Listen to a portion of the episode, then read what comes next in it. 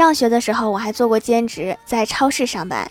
有一段时间，有个小哥哥天天来帮忙，长得特别帅，而且还体贴，帮我搬东西、上货，没事就陪着我聊天，让我感动不已，以为他暗恋我。可是后来连续两天都没有来，我心里就一直默默念叨他。